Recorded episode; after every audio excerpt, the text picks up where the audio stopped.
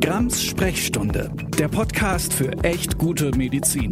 Eine Kooperation von Spektrum und Detektor FM.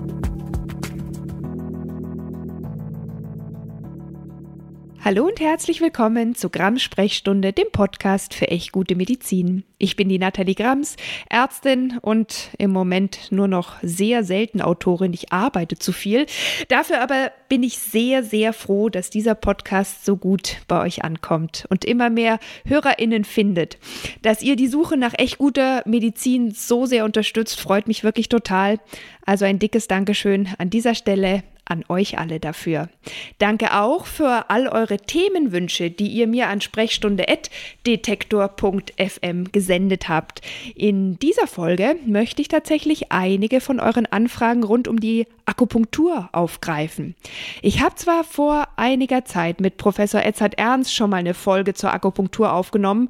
Da haben wir uns ein bisschen darauf geeinigt, dass die Akupunktur nicht mehr als eine Art theatralisches Placebo ist. Aber erstens ist das lange her und zweitens gibt es auch neben euren Fragen zwei andere ganz aktuelle Gründe, das Thema nochmal aufzugreifen. Ich bin kürzlich mit Schulterbeschwerden nach einem leichten Skiunfall in eine orthopädische Praxis gelaufen. Und wenn ich jetzt nicht ganz laut Stopp gerufen hätte, wäre ich sofort mit Akupunktur behandelt worden, noch ohne dass überhaupt groß Diagnostik stattgefunden hätte oder auch ein einfaches Gespräch. Und zum anderen hat einer meiner Lieblingsgäste, Udo Endroscheid, ganz kürzlich einen zweiteiligen, richtig tollen, ausführlichen Artikel im Skeptiker der Zeitschrift für Wissenschaft und kritisches Denken über Akupunktur veröffentlicht. Und die Folge mit ihm, die ich zu Bachblüten und Schüsselsalzen aufgenommen habe, ist immer noch eine der allerbeliebtesten, meistgehörten Folgen dieses Podcasts überhaupt. Und ich finde, all das ist Grund genug, heute nochmal mit ihm über die Akupunktur zu sprechen. Lieber Udo, du warst schon zweimal in meinem Podcast zu Gast, aber ich würde dich trotzdem kurz bitten wollen, dich meinen HörerInnen einmal ganz kurz vorzustellen. Vielleicht auch, wie du zum Thema Akupunktur kommst. Ja, gerne, liebe Nathalie. Ja, mein Name ist Udo Endroscheid, vielleicht nicht mehr ganz unbekannt. Und ich äh, verbringe meine Zeit als Pensionär damit, mich mit Pseudomedizin zu beschäftigen. Schwerpunkt Homöopathie, aber natürlich nicht nur, weil die, die Mechanismen, die hinter diesen Dingen stecken, der Glaube, der da erzeugt wird, der ist ja überall irgendwie äh, gleichermaßen vorhanden. Ähnlich möchtest du sagen, also Gesetz der Ähnlichkeit, direkt aus der Homöopathie ja. genommen.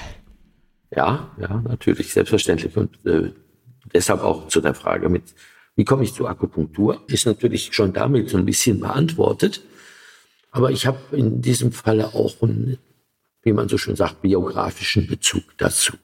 Ich hatte lange Jahre eine Hausärztin, die sich auf einmal in den Kopf gesetzt hatte, Akupunktur zu machen.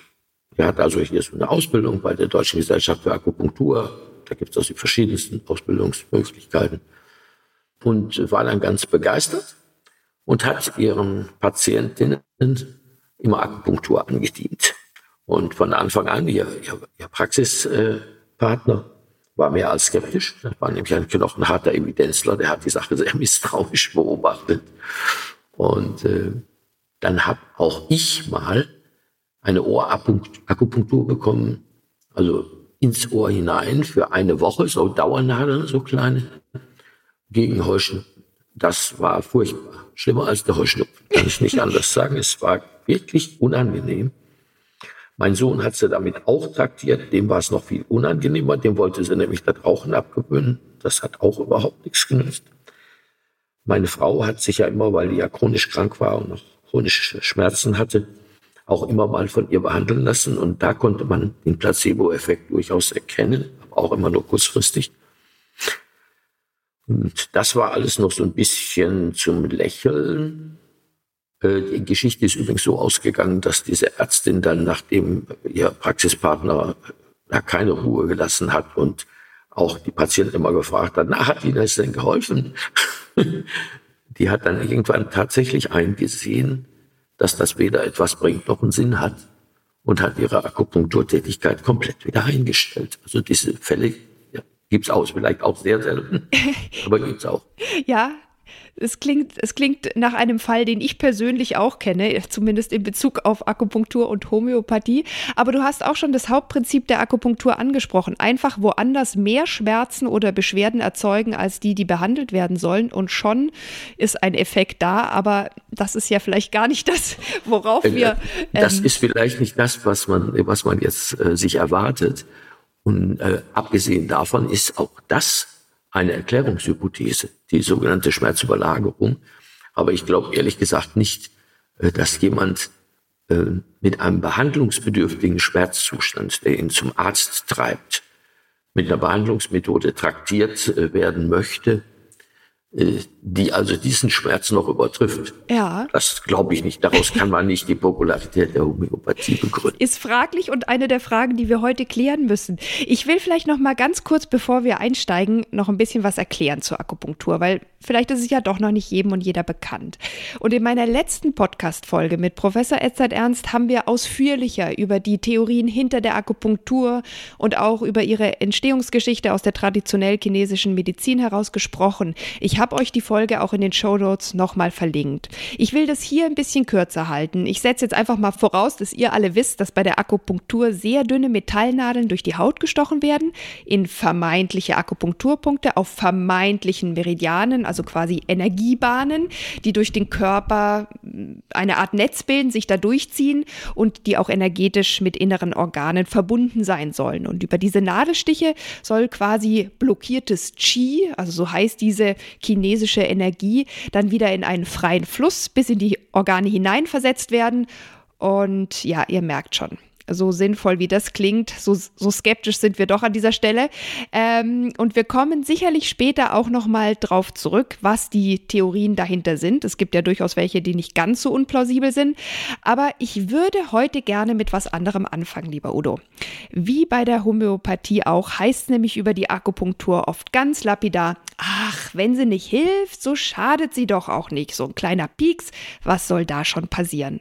Aber kürzlich ging ein Fall durch die norwegischen Medien, glaube ich, der was ganz anderes gezeigt hat. Du hast das bestimmt auch gehört. Magst du damit beginnen? Steigen wir doch mal mit einem dramatischen Fall ein.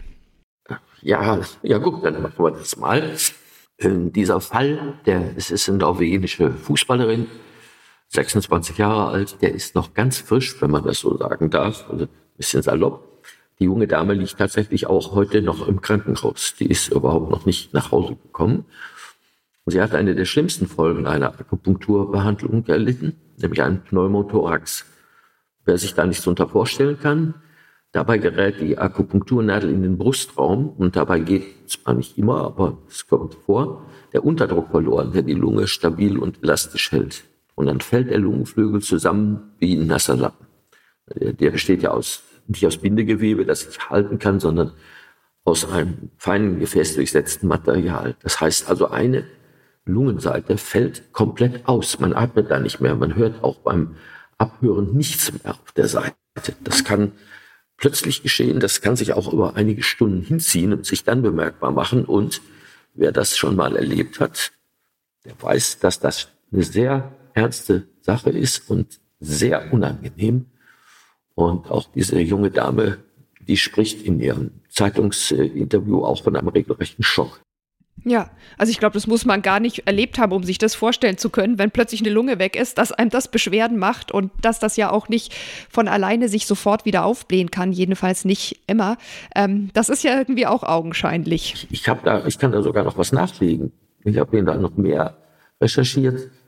Ähm, jetzt wird zwar jeder sagen, das hätte am Fußball gelegen, weil ich noch einen Beispielsfall aus dem Fußball anbringen kann. Äh, eine englische Fußballerin, und zwar die populärste Spielerin der Damenliga, mehrfache Torschützenkönigin, die hat sich im vorigen Jahr genau das Gleiche eingefangen. Äh, die war mit dem Verein, immerhin Manchester City, äh, im Trainingslager in Marbella und ist dort, weil sie leichte Schulterschmerzen hatte, wie sie selber sagt, zu einem ortsansässigen Akupunkteur gegangen und hat sich dort auch ein Pneumothorax eingefangen. Sie hatte dann wohl auch keine optimale Sofortbehandlung dort unten und äh, hatte eine lange Erholungszeit gebraucht und in den letzten Tagen ging durch die Presse in England, dass sie erklärt hat, äh, sie müsste ihre Karriere deswegen beenden. die kommt nicht mehr ausreichend auf die Beine. Es gibt ja keine Garantie dafür, dass sich die Lungenfunktion wieder voll regeneriert. Und das ist in der englischen Presse äh, wirklich sehr, sehr intensiv äh, berichtet worden. Man muss sich das jetzt ja wirklich mal vorstellen. Das ist eine sehr vielversprechende Sportlerin. Ne? Und ich schaffe das nicht mehr. Ich kann auch noch dranhängen, äh, ich habe auch persönlich einen solchen Fall erlebt und der war auch nicht ohne, nämlich bei meiner Frau. Genau das hat die sich auch eingefangen. Und äh, daher kenne ich auch die, die Behandlung im Krankenhaus recht gut mit der Bühler-Drainage. Das ist kein Spaß, wenn man da liegt mit einem Schlauch in der, im Brustkorb und, und mit einer Art Pumpe äh, daneben und jeden Tag kommt einer gucken, ob der Schlauch schon gezogen werden kann oder nicht. Also es ist eine sehr schlimme Geschichte und die Dinge passieren. Ja. Ähm, ich meine, es ist ja auch irgendwie logisch, wenn man irgendwo einfach reinpiekst, kann man immer auch prinzipiell was verletzen. Also allein das ist ja ein Schadenspotenzial, das real ist. Ich persönlich sehe das Schadenspotenzial vielmehr auch darin, dass eine wirklich sinnvolle Therapie unterbleibt oder auch, und das ist ja mir auch so gegangen mit meiner Schulter, dass die westliche, in Anführungsstrichen, Diagnostik äh, unterbleibt oder dran gespart wird und man gleich zur östlichen Akupunktur äh, übergeht. Und da wollte ich dich als nächstes fragen, was sagst du eigentlich zu diesem kruden Mischmasch aus Ost in Anführungsstrichen und West in Anführungsstrichen? Es heißt ja da immer so plakativ und so schön, ja, also die Akupunktur, die ist ja die beste Kombination aus beiden Welten. Ist das wirklich so? ja, das sind solche Sprüche, ja, die, die ähneln schon sehr äh, der Aussage, wer heilt, hat recht. Ja, also, kann man nicht, obwohl wir ja beide wissen, dass äh, bis weit in die 2000er Jahre rein diese Aussage sogar in der organisierten Ärzteschaft gang und gäbe war, um allen möglichen Mist zu begründen, um das mal so auszudrücken. Aber um jetzt konkret darauf zurückzukommen mit dem Besten auf beiden Welten, ich drehe das mal so ein bisschen auf links. Kombinieren wir denn auch das Beste aus der Welt der Tortenbäckerei mit dem Besten aus der Welt der Senfherstellung? Das sind also, ja, das sind alles nur hohle Worte und das, man muss sich also auch mal konkret vergegenwärtigen. Die Akupunktur wird ja hier bei uns auf die westliche Medizin tatsächlich aufgepfropft. Das hat mit das Beste nichts zu tun. Wir machen Anamnese und Diagnose nach wissenschaftlichen Kriterien. Ich sag mal nicht nach westlichen. das ist ja Quatsch. Und pfropfen dann eine Therapie aus einem ganz anderen Denksystem obendrauf. Äh, die Akupunktur als Teil der TCM ist eine eigene Therapieform mit eigener Anamnese, also mit eigenen Deutungen von Krankheiten und mit eigenen Diagnosekriterien, ähm, die mit denen der wissenschaftlichen Medizin überhaupt nichts zu tun haben. Das ist Versatzstückmedizin. Das ist also so, als ob man ein, eckiges Loch in der Mauer mit einem runden Stein ausmauern wollte. Das ist also Unsinn. Und ich verstehe wirklich nicht, warum das nicht gesehen wird. Ja, die Leute sind in so vielen Dingen kritisch. Aber hier herrscht reines Wunschdenken, und aber kein konsistentes Handeln. Man kann ja nicht einfach den Therapieteil herausbrechen. Und bei der, gut, bei der Homöopathie könnte man auch sagen, viel anders ist es ja auch nicht. Da werden indikationsbezogen die Globuli verteilt. Und das hat dann mit Hahnemanns äh, System eigentlich gar nichts mehr zu tun. Und denk nur mal daran, auch als wir über die Schüsselersatze gesprochen haben, habe ich auch darauf hingewiesen, dass man den Leuten einfach die, die, die Salze gibt in der Apotheke, aber überhaupt nicht erklärt, was Schüsslers Diagnose und Anamnesesystem ist und auf welche Krankheitsursachen er das zurückführt. Das hat doch mit dem Besten aus beiden Welten nichts zu tun. Das ist doch Geschwätz mal ja, wirklich. Ne? Also für Schüssler Salze Bachblüten hört gerne noch mal in unsere gemeinsame Folge rein. Aber ich will noch eine Sache anmerken, Udo. Das Beste aus beiden Welten klingt ja so, als gäbe es wirklich Gutes auf beiden Seiten. Es aber wie du schon andeutest, dieses System ja? der traditionell chinesischen Medizin, der TCM, du hast es auch so abgekürzt, das ist auch üblich, ähm, ist ja total oder in vielen Bereichen total vorwissenschaftlich. Da geht es dann um so Krankheitsergänzchen wie Kälte und Wind und dadurch äh, blockiert sich dann das Qi oder wird da irgendwie gestaut und das kann man dann durch äh, die Akupunktur irgendwie wieder lösen und dann gibt es äh, einen Stau von Säften, es gibt Schlacken und solche ja ganz vorwissenschaftlichen pseudomedizinischen Erklärungen und Denkmuster. Es wird zwar zum Teil versucht, die nach wissenschaftlichen Kriterien irgendwie zu erklären oder plausibel zu machen, aber ganz ehrlich, das ist äh, allenfalls rudimentär, ähm, nachvollziehbar und auch sinnvoll. Und deswegen ist es halt so das Beste aus beiden Welten. Nee, es gibt halt die wissenschaftliche Medizin, es gibt Evidenz und auf der anderen Seite gibt es ein riesigen, riesiges traditionelles Glaubenssystem wo jeder im Grunde genommen glauben und machen kann, was er mag oder sie. Und das ist eben das, wo ich immer auch schon stutzig werde, wenn ich denke, das Beste. Nee, es ist eigentlich so wie du gesagt hast, ne, Quatsch mit Soße so ein bisschen kombiniert, aber es macht nicht den Sinn, den man auf Anhieb in diesem Spruch zu erkennen glaubt. Aber lass uns da noch ein bisschen weitergehen, weil du hast dir ja auch ganz aktuell die Studienlage angeschaut. Jetzt könnte man ja sagen, ja, ob man jetzt an die TCM glaubt und das Wind Krankheiten macht, das ist ja dahingestellt. Aber man hat sich doch bestimmt auch angeschaut, was die Wirksamkeit angeht. Und die Studienlage zur Wirksamkeit der Akupunktur ist viel größer als die Studienlage zur Homöopathie zum Beispiel und auch international recht ausführlich ähm, erfolgt.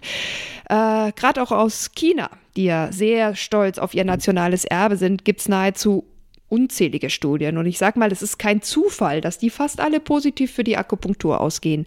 Wie schaut's aus? Du hast dich in einem zweiteiligen Artikel im Skeptiker damit befasst, mit der Wirksamkeit der Akupunktur.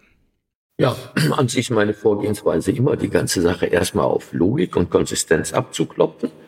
Und selbst für den Fall, dass äh, ich da zu einem negativen Urteil komme, gucke ich mir natürlich die wissenschaftliche Lage an.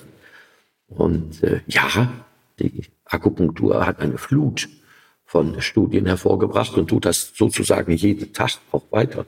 Äh, wobei wir anmerken müssen, die Studienlage zur Homöopathie ist auch nicht klein. Das haben wir ja schon mal erwähnt in unserem allerersten Podcast. Und äh, wir wollen nicht den Eindruck erwecken durch den Satz, den du eben sagtest, äh, es gäbe zur Homöopathie zu wenig oder gar keine Studien, um Himmels Willen. Ja. Ne? Ja. Aber äh, es gibt natürlich einen gewissen Unterschied. Man kann sagen, die Homöopathie kann man, was sonst selten vorkommt, aber da kommt es vor, mit, einer, mit einem Schwarz-Weiß-Urteil abfertigen. Denn äh, zwei Dinge spielen da zusammen.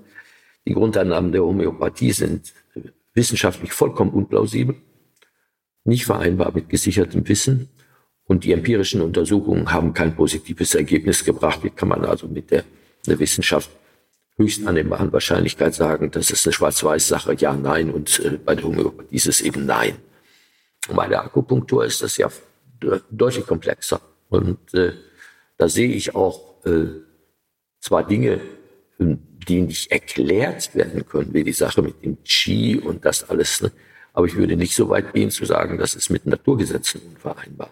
Und deshalb muss man sich die Sache schon genau angucken. Und dann mit dieser Flut der Studien, die tatsächlich hauptsächlich aus China kommen seit vielen Jahren und die teilweise zu 99,8 Prozent positiv sind. Und das kann nicht sein.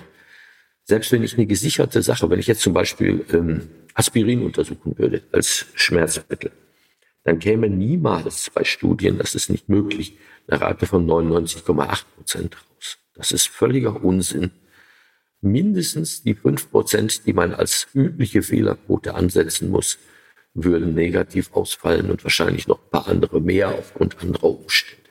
Das zeugt also schon davon, dass also hier Studien produziert werden. Und tatsächlich ist es so, dass es also schon, ja, gut zehn Jahre immer wieder systematische Untersuchungen zu diesem Thema gibt und die immer wieder belegen, dass also da eine Rate positiver Studien herauskommt, die ist vollkommen irreal und unlogisch. Das heißt also, das verzerrt jetzt schon mal die Grundlage der Beurteilung.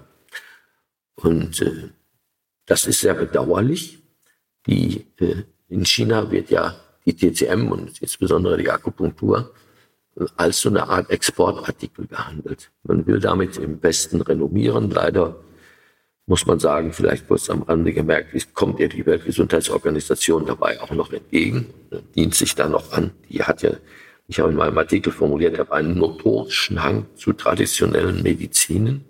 Das hat aber mehr. Finde ich ja prinzipiell auch gut, dass die WHO da, ich sag mal, eher liberal ist und sagt, alles, was traditionell ist, hat ja auch irgendwie einen kulturellen Wert. Das ist richtig. Aber aber sie gehen zu weit. Hürde, ne? Genau, die Hürde oder die, das entscheidende Kriterium ist ja natürlich auch, was bleibt an Evidenz übrig, wenn man es dann wirklich ja. prüft von diesen traditionellen ja, Dingen. Da muss Aber man, hm, ja. Da muss man also äh, gewaltig sortieren. Äh, wenn wir bei der Homöopathie ein schwarz-weißes Bild haben, dann sehen wir bei der Akupunktur ein, ein grau geschecktes Bild oder vielleicht äh, passt noch besser ein wabernden Nebel, den man, den man erstmal lichten muss. Das geht, aber das kann man schon tun, zumal ja viele Forscher Vorarbeit geleistet haben, zum Beispiel ja auch Edzard Ernst, der viele zusammenfassende Arbeiten verfasst hat äh, und äh, sich unglaublich viele äh, Homöopathiestudien vorgenommen hat. Und da muss man also sehen. Und Akupunktur? Äh, Akupunktur, ja, natürlich. Ja. Ne? Und da muss man natürlich sehen, wie ist das Gesamtbild. Und es ist also, man muss ja auch nicht unbedingt nach Schwarz-Weiß, Ja, Nein verlangen. Das ist in der Wissenschaft sowieso sehr unüblich. Ja? Die Wissenschaft arbeitet mit Wahrscheinlichkeit. Dass die Homöopathie aus dem Wahrscheinlichkeitsnetz so gut wie rausfällt, ist eben ein spezieller Gesichtspunkt. Aber es gibt eine ganze Reihe von, ich sag mal, Indizien. Wenn man die sich mal anguckt, dann sagt man hinterher, hm, ich, ich zähle mal ein paar auf, ja. Also erstmal diese ganze Sache mit dem alten Wissen. Ähm, die, die Akupunktur ist ein wunderbares Beispiel dafür, dass das wirklich unsinnig ist, sich auf altes Wissen zu berufen, weil wir wissen überhaupt nicht mehr, in welcher Weise sich die Tradition der Akupunktur wirklich gewandelt hat. Akupunktur gab es in China schon vor dem ersten Kaiser. Das muss man sich also mal vorstellen. Wie will ich denn da eine Tradition rausdestillieren?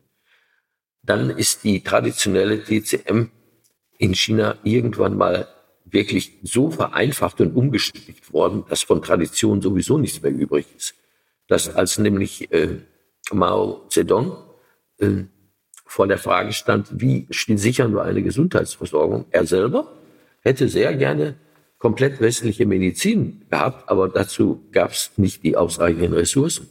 Und er sei zum Beispiel eingeflochten, dass äh, im Jahre 1822 der damalige chinesische Kaiser gesagt hat, ich bin leid mit dem ganzen TCM-Kram, die Akupunktur schmeißen wir jetzt auf jeden Fall aus der chinesischen Ärzteausbildung raus. Und hm. der Mann hatte 1822 schon den richtigen Durchblick. Das hat sich aber alles umgekehrt und plötzlich wird die TCM wieder hochgehoben und es werden leider, die Fälle sind bekannt, in äh, China Leute sanktioniert, die negative Forschungsergebnisse zu TCM Akupunktur vorlegen. Das ist ja. eine heikle Geschichte. Das ist auch ein also hochpolitisches Thema. Ja, Also das darf man nicht unterschätzen, ja. wie politisch das hochgekocht ja. oder hochgehalten wird äh, und wie die Forschung da auch ähm, mitunter das, beeinflusst wird. Das ist, das ist mehr als heikel. Ja, das, das, da geht China auf einen falschen Weg. Auf diese Art und Weise werden sie nicht als Wissenschaftsnation anerkannt. Naja, aber wo gehen die richtig? Aber, ja, aber ähm, kommen ja noch, wir zurück zur Wissenschaft. Es gibt ja noch mehr Punkte. Also erstmal die Sache mit den, mit den Grundannahmen ist auch bei der Akupunktur, mit dem Qi, das ist eine philosophisch-mystische Geschichte, aber es findet sich dazu kein Analogon in naturwissenschaftlichen Erkenntnissen. Und insgesamt ist die Studienlage, um jetzt mal ein bisschen konkreter zu werden, total uneinheitlich. Und äh, es ergeben sich aber keine Hinweise oder sagen wir, es verstärkt sich nicht die Erkenntnis, dass da was dran ist.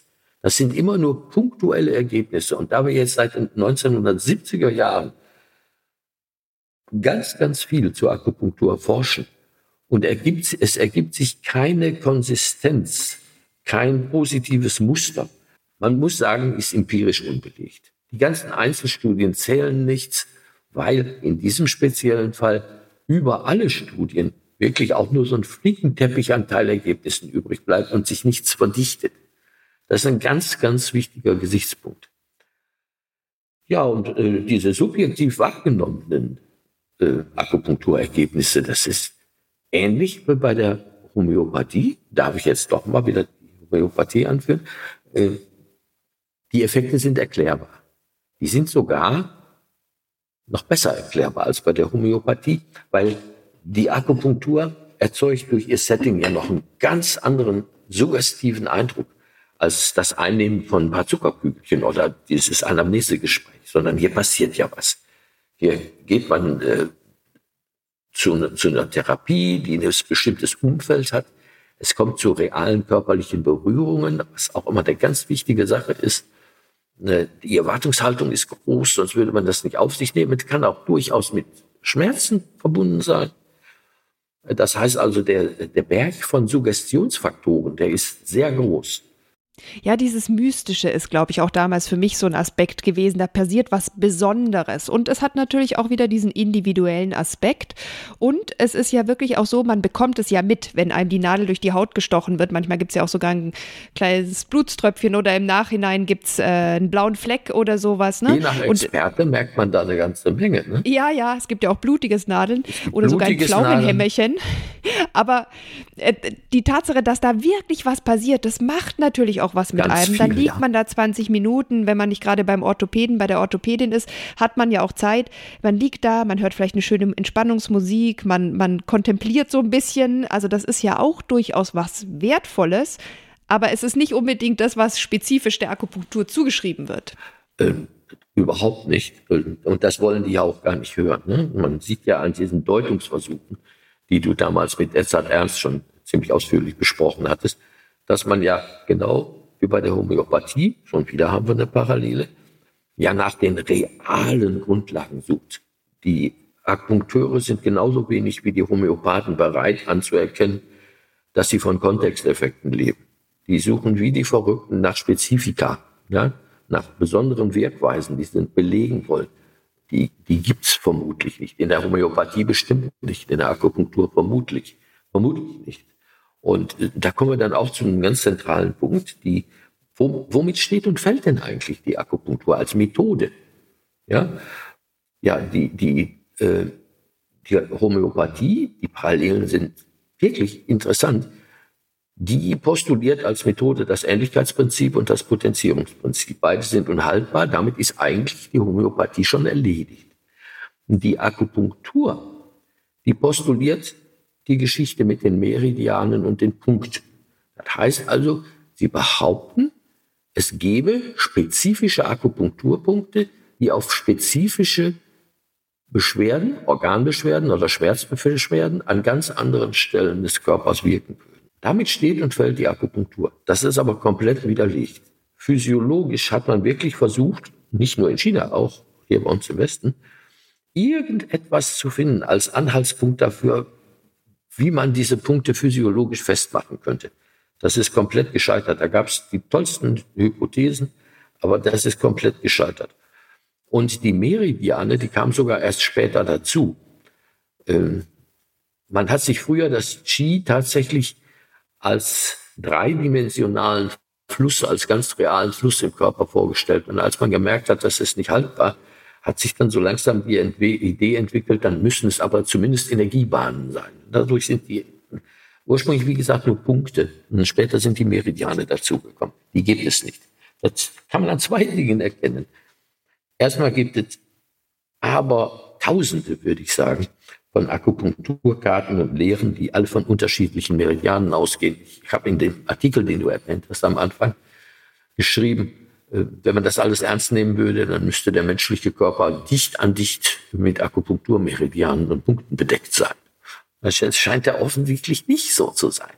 Und dann haben sich ein paar Akupunkturforscher vor zwei Jahren mal daran gemacht, wirklich mal größere Arbeiten zu vergleichen, äh, ob denn letztlich doch bei erfahrenen Akupunkteuren und auch im Heimatland China äh, womöglich doch festgestellt werden könnte, dass sich da so ein gewisses Muster oder so ein Grundkonsens ablesen lässt. Das ist völlig gescheitert. Man hat nur das absolute Chaos gefunden, nichts Vergleichbares, kein herausdestillierbares Muster.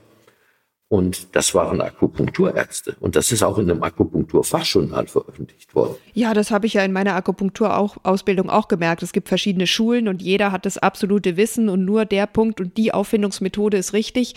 Ähm, das ist natürlich dann so ein bisschen schwierig, weil es kann nicht beides gleichzeitig wahr sein. Und ähm, im Zweifel ist es eben. Die, die vernünftige Grundlage. Das ja. ist selbst widersprüchlich und zwar extrem. Äh, das merken die ja selber gar nicht mehr dass der, der Widerspruch so evident ist. Ne? Es gibt ja ein Standardwerk, den berühmten Hüberter aus den 1920er Jahren. Das ist ein riesiger Wälzer. Ähm, der hat also allerlei Akupunkturkarten und Punktekarten und Meridiankarten zusammengetragen und war ganz stolz darauf und hat offenbar selber überhaupt nicht gemerkt, dass er damit nur die Widersprüchlichkeit der Methode belegt. Äh, wer übrigens Interesse hat, dieses Buch kann man antiquarisch erwerben. Das ist sehr begehrt und kostet zwischen 600 und 1000 Euro im Antiquariat. Ja? Ups. Damit man sich da was aussuchen kann, was da drin steht. Äh, der berühmte ja. Professor Prokop, den ich ja immer sehr schätze, den ich damals bei der Homöopathie auch schon erwähnt habe, der hat zum Hüberter gesagt, der liefert den Akupunkteuren einen ganzen dicken Band voller Ausreden, falls mal wieder irgendwas nicht angeschlagen haben sollte. Und genau das ist der Punkt. Wir sehen also hier wenn man sich all dies, diese Punkte mal vornimmt, dann zerfließt die angebliche Sicherheit, dass Akupunktur ganz toll wäre, wie Butter in der Sonne. Ja? Nicht in dem Sinne des Schwarz-Weißen, wie bei der Homöopathie, aber das zerfließt und zerfällt einfach alles. Ja, ähm, man kann. Aber, Udo, aber ich will jetzt hier mal noch eine schwarze Weiß-Sache reinbringen. Es gab ja in Deutschland mal diese besondere Studie, den German Acupuncture Trial, kurz auch GERAC genannt die ganz entscheidend was verändert hat hier, weil seither ist es nämlich vom gemeinsamen Bundesausschuss, dem GBA, seit 2007 gestattet, dass bei ein paar Diagnosen, zum Beispiel bei Zwei. der Gonarthrose, also spezifischen Knieschmerzen, die Akupunktur auch. Ja. ja, genau, die Akupunktur auch Kassenleistung ist. Was sagst du dazu? Da hat es doch wohl hoffentlich einen Beweis gegeben, dass das äh, erlaubt worden ist. Und was ich dich als zweite Frage noch fragen möchte, man hat damals ja gesagt, man schaut sich das jetzt eine Weile an und reevaluiert das dann. Das hat aber meines Wissens nie stattgefunden. Wie sieht es denn hier in Deutschland aus? Ich glaube, da müssen wir noch mal drüber sprechen. Ja, dann tun wir das mal. Also das war 2006, ähm, als der gemeinsame Bundesausschuss diese zwei Indikationen, äh, die Akupunktur äh, als Kassenleistung festgelegt hat. Dazu ist aber jetzt direkt einzuhaken. Äh, der gemeinsame Bundesausschuss hat sehr, sehr deutlich gemacht, dass er damit nicht die Akupunktur als Methode anerkennt, sondern er hat gesagt, Gerak hat erbracht, dass in diesen zwei Indikationen, äh, die ja relativ unspezifisch sind, vor allen Dingen dieses Lower Back Pain, der tiefe Rückenschmerz, ne, äh, dass wir diese zwei Indikationen gegenüber dem wissenschaftlichen Stand der Schmerzbehandlung die Akupunktur zumindest einen kleinen Vorteil zeigt. Ja, und auch weniger Nebenwirkungen hatte. Das fand ich einen interessanten ja, Punkt. Wenn man mhm. jetzt ein Ibuprofen nimmt, kann man prinzipiell davon eine Magenschleimhautentzündung oder Magenschmerzen bekommen. Das kriegt man mit der Akupunktur nicht. Ja, da kriegst du das war wohl auch noch. Ne? genau, das war wohl auch ein Argument das fand ich sehr interessant damals. Da, da musste, also jetzt, du hast so kurz gelacht mit dem Pneumothorax. Ich muss daran denken, meine Frau hat sich im Rahmen von Gerak in mehreren Serien behandeln lassen und hat da auch so einen Pneumothorax wie die beiden Fußballerinnen gekriegt. Das ist also, das ist Gerak, ne? Äh, aber wie dem also auch sei, manchmal nebenwirkungsfrei. Gerak hat sehr äh, äh, extensiv, ich glaube, 26 Indikationen untersucht. Und nur für diese zwei Indikationen ist das übrig geblieben. Dann hat der, der gemeinsame Bundesausschuss klar gesagt, er erkennt das nur an, weil er den Patienten den Vorteil, der sich eben daraus ergibt, es ist nebenwirkungsfreier und sogar vielleicht leicht überlegen konventionellen Schmerztherapien, nicht vorenthalten will. Ja? Nur die Rezeption von Gerak ist die gewesen, dass alle Leute meinen, da gab es diese große Studie und sogar noch hier in Deutschland, und äh, ja, das hat ergeben, Akupunktur ist super. Und genauso ja, ist das auch wirkt. verkauft worden von den interessierten mhm. äh, Kreisen. Und äh, du wirst auch wissen, dass Gerak lange evaluiert worden ist in vielen Gesprächen beim GPA, äh, GBA und beim Gesundheitsministerium und dass es da massive Versuche gab, einen Riesenerfolg in die Irak hinein zu interpretieren. Ja? Und der, GBA hat sich da aber nicht irre machen lassen. Aber seit 2006 kommen die Akupunkturärzte äh, alle Vierteljahr pünktlich daher und sagen, der Katalog der äh, Indikationen muss aber unbedingt erweitert werden. Also meine persönliche Meinung, der muss mal angeguckt werden, ob, ob überhaupt diese zwei Indikationen noch eine Rolle spielen. Also es ist ja immerhin gut, dass es nicht erweitert wurde, aber diese zwei Ausnahmen wurden auch nicht zurückgenommen. Ist vielleicht mal wirklich an der Zeit. Es ist an der Zeit. Und äh, da verweise ich immer gerne darauf, dass äh, im englischen Gesundheitssystem, das also wirklich für seine, für seine Leitlinien und Behandlungsstandards weltweit anerkannt ist, die sogenannten NICE Guidelines. Und äh, im Jahr 2018, da standen auch genau diese beiden Indikationen noch in den NICE Guidelines zur Behandlung als Behandlungsoption. Im Jahr 2018 hat man die NICE Guidelines für die muskuloskeletalen Beschwerden komplett überarbeitet. Und was ist da rausgeflogen? Die Akupunktur. Die Pressekonferenz, da habe ich noch ein paar Zitate draus, die damals gegeben worden ist. Da hat der Studienleiter äh, von NICE ganz klar gesagt, es gibt keine Evidenz, die hier äh, rechtfertigen würde, in, in der therapeutischen Praxis Akupunktur anzuwenden. Selbst nicht bei echten Ischias, also mit oder ohne, es geht ja ne? nie. Und das hätte eigentlich Anlass sein müssen und ist natürlich jetzt auch noch Anlass, dass der GWA sich mal damit beschäftigt, weil das noch aufrechterhalten kann. Und es gibt ja noch einen weiteren Aspekt. Ist der Stand der Schmerzbehandlung denn immer noch so negativ, sag ich mal, wie 2006 war? Von 2006 mhm. bis heute, das ist eine lange Zeit. Man hat heute ja, man hat ja auch vor allem 2000 schon angefangen mit Gerak, also soweit ich mich erinnere. 2000 das lief ja über mehrere Jahre. Ja, 2007 ja lange, waren lange sogar her. noch die letzten äh, Gerak-Tests. Mhm. Ja, ja. Also da hat sich doch wahrscheinlich viel verändert. Ich bin ja auch froh, da stimme ich dir gerne zu, dass der gemeinsame Bundesausschuss äh, diesem Drängen der Akupunkturärzte nachgegeben hat.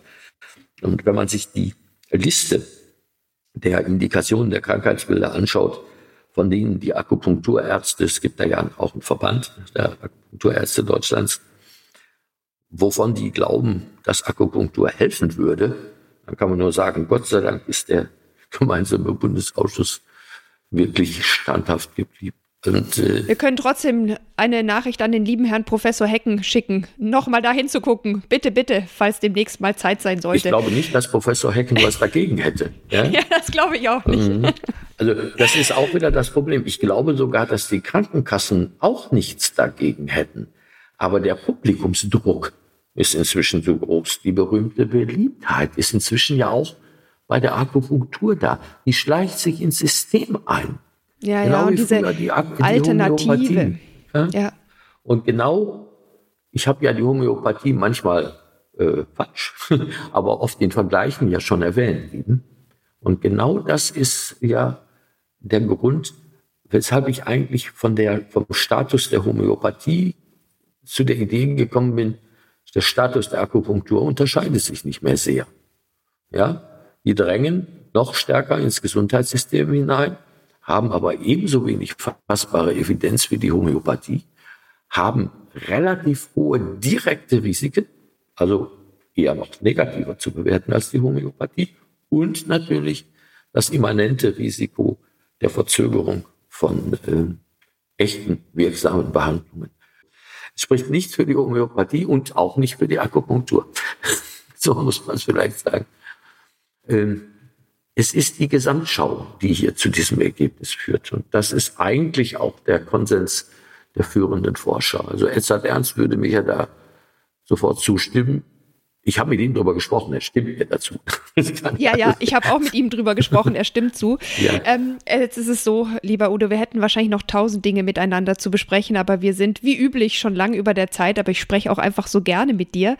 In deinem Artikel im Skeptiker hast du ja auch diese Analogie gezogen, ja, Akupunktur, genau. die neue Homöopathie, Fragezeichen. Also wer, wer darüber wissen möchte, kann gerne auch die Artikel dann lesen. Ich stelle die Links auch in die Show Notes. Ähm, ich glaube, das, was klar geworden ist, ist eben das, was was wir hier so häufig feststellen, das, was gut klingt, das, was beliebt ist, das, was vielleicht auf den ersten Blick irgendwie plausibel erscheint, ist es oft nicht, wenn man genau hinschaut, wenn man auch weiß, was sind da vielleicht auch für lobbyistische Interessen, was sind da für politische Interessen dahinter, manchmal auch finanzielle, sodass das immer noch gehypt wird, obwohl die Evidenz eigentlich klar ist. Und das, was wir hier machen wollen, ist ja immer wieder herauszudestillieren, was ist gute Medizin und was sollte man für sich in Anspruch nehmen und bei welchen Dingen sollte man durchaus auch so skeptisch bleiben, wie man vielleicht vom allerersten Hören sagen schon geworden ist. In meinem Fall und mit meiner Schulter hat mir zum Beispiel eine gute Physiotherapie geholfen. Es ist ja gar nicht so, dass man keine Alternativen hätte, wenn man mal Beschwerden hat. Ich habe auch keine Lust gehabt, Schmerzmittel zu nehmen, beziehungsweise ich habe welche ausprobiert, die haben mir nicht geholfen. Insofern finde ich schon auch verständlich diesen Wunsch nach Alternativen, auch immer gleich nach einer Schmerztherapie, wenn man Schmerzen hat äh, oder einer Schmerzmedikation jetzt in dem Fall. Aber man hat die Alternativen und es gibt seriöse Dinge, die man stattdessen tun kann. Und das heißt eben auch nicht immer Tabletten schlucken, sondern manchmal muss man selbst aktiv werden, vielleicht einen guten Physiotherapeuten, eine gute Physiotherapeutin suchen, vielleicht auch selbst Übungen machen, anders trainieren, sich anders bewegen und dann wird es auch wieder, ohne dass man irgendein Theatrical Placebo wie die Akupunktur braucht. Würdest du mir, du hast jetzt noch circa 20 Sekunden, lieber Udo, dazu stimmen? Selbstverständlich. Hervorragend. Also, es ist gar keine Frage, dass also solche Methoden oder vielleicht noch eins hinzugefügt. Ja. Im Grunde ist die Akupunktur ja auch eine passive Methode. Du hast eben hm. die Bedeutung von Physiotherapie und Bewegung äh, auch nochmal hervorgehoben. Und ich danke dir ganz herzlich für deine Zeit, für all dein Wissen. Und zum Abschluss noch eine Bitte an euch alle. Teilt, abonniert und bewertet diesen Podcast sehr gerne und schreibt mir für weitere Themenwünsche an sprechstunde.detektor.fm. Bis in zwei Wochen, bleibt alle gesund und lieber Udo, dir sicherlich auf bald. Auf bald, liebe Nathalie. Tschüss. Grams Sprechstunde, der Podcast für echt gute Medizin. Eine Kooperation von Spektrum und Detektor FM.